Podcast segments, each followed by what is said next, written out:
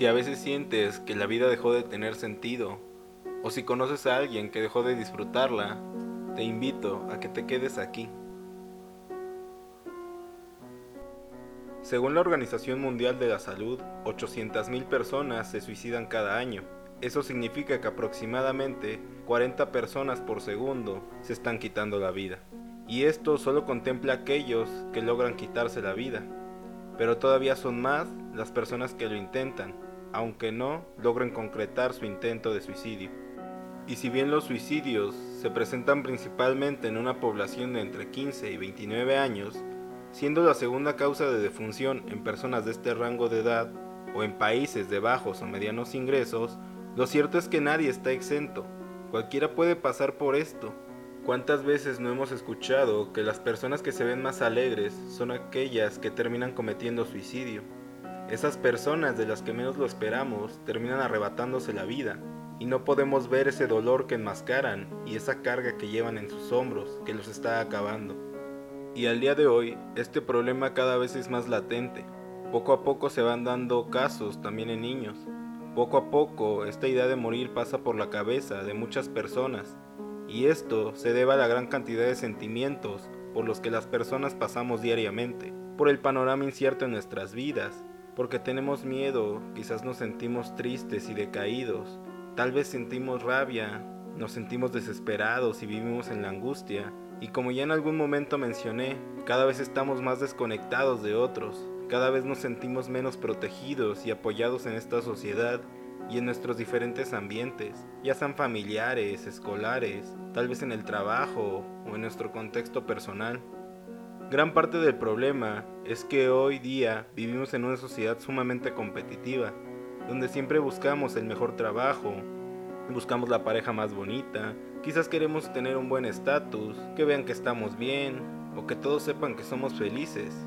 Esto se vuelve un escenario muy distorsionado, pero el problema de esto es que por lo mismo no existe una apertura para la vulnerabilidad y esto hace que muchas veces una persona no se sienta con la confianza de decir que pasa por un mal momento o que se siente mal, porque no existe esa confianza, porque la idea de que será juzgada está arraigada y puede pensar cientos de cosas, puede pensar que está exagerando, tal vez le dirán que es débil, él va a creer que no lo van a entender quizás. En los hombres incluso se va a condicionar su masculinidad por expresar sus sentimientos, teniendo así que reprimirlos, y esto conlleva a eso, a que las personas lleven esa carga y la disfracen ante los demás.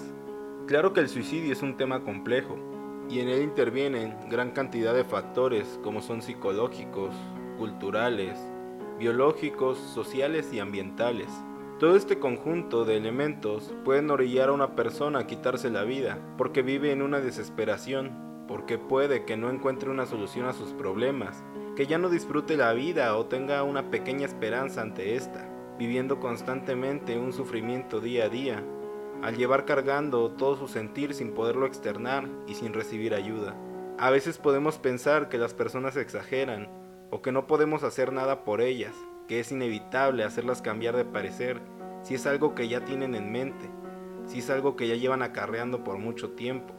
Pero lo cierto es que siempre podemos hacer la diferencia y a veces es con cosas tan sencillas como tomarnos un tiempo para escuchar al otro, ayudarle y canalizarlo a buscar ayuda, entre muchas otras cuestiones. Es por esto que es importante que prestemos atención a las personas que nos rodean, porque muchas veces lo van a externar. Quizás incluso inconscientemente harán bromas con referencia a la muerte o al suicidio. Algunas otras personas pueden expresarlo directamente, hablando de su desesperación y la falta de motivos para vivir, ese cansancio constante que podemos ver, el desinterés que se presenta, dejando de lado a sus amigos, a sus familiares, deja de lado incluso sus responsabilidades y todas esas cosas que en algún momento solía disfrutar porque ha perdido el interés y las ganas de esto. Otras señales que podemos percibir, que pueden ser incluso más alarmantes, es observar que busque maneras de quitarse la vida o que comience a tener conductas autodestructivas que pongan en riesgo su vida, como conducir a altas velocidades o ingerir grandes cantidades de alcohol y drogas, el autolastimarse o cortarse, o incluso ya en un intento no concretado de suicidio. ¿Y qué podemos hacer en estos casos? ¿Cómo podemos marcar esa diferencia? Es sencillo y realmente no te costará nada. Primero, muestra interés, pregunta cómo se encuentra o si algo le pasa. Investiga si algo le aflige o si hay algo que lo llevara a ese estado, si puedes hacer algo por esa persona. Y escucha, escucha atentamente.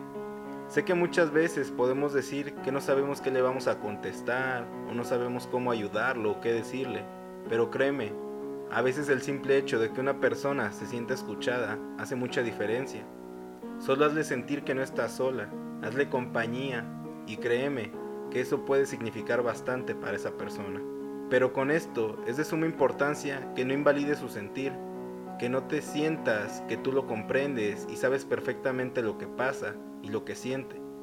Recuerda que cada uno tiene su proceso y su sentir, por lo que si para ti eso no es nada, para esa persona puede serlo todo. Por lo que es importante que cuides y respetes lo que esa persona está pasando. No puedes decirle simplemente estás exagerando. No deberías estar así. Si tuvieras mis problemas, no harías. Porque todos estos comentarios solo pueden empeorar el sentir de la otra persona. Luego, ofrece tu apoyo, si te es posible, más allá de escuchar a la persona y hacerle compañía.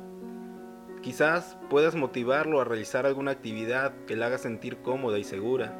Busca compartir cosas que esa persona disfrute, un poco de música, alguna caminata o salir a tomar algo algo que pueda ayudar a que salga un poco del pozo donde está sumida la persona, para que se distraiga, para que salga de su cabeza que la atormenta con todos esos pensamientos.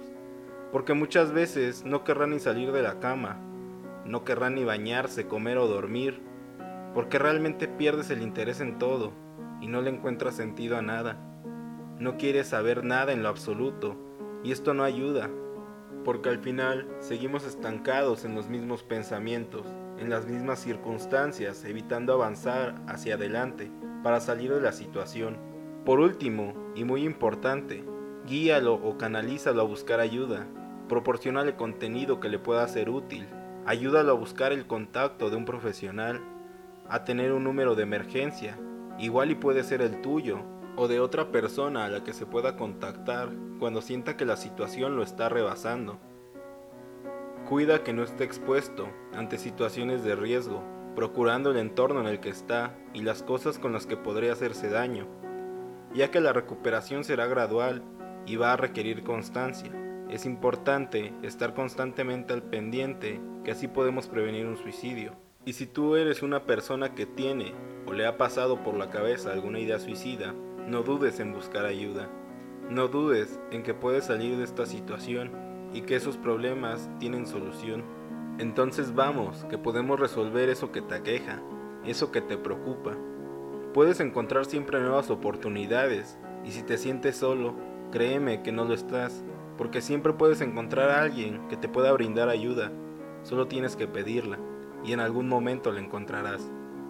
Seguro tienes algún familiar, amigo, pareja o algún conocido que con solo unas palabras, con una caricia, un abrazo, o simplemente con su presencia pueden traerte paz, pueden ayudarte a sentirte bien. Y si no es así, puede que esa persona esté allá afuera, esperando con los brazos abiertos a que busques ayuda.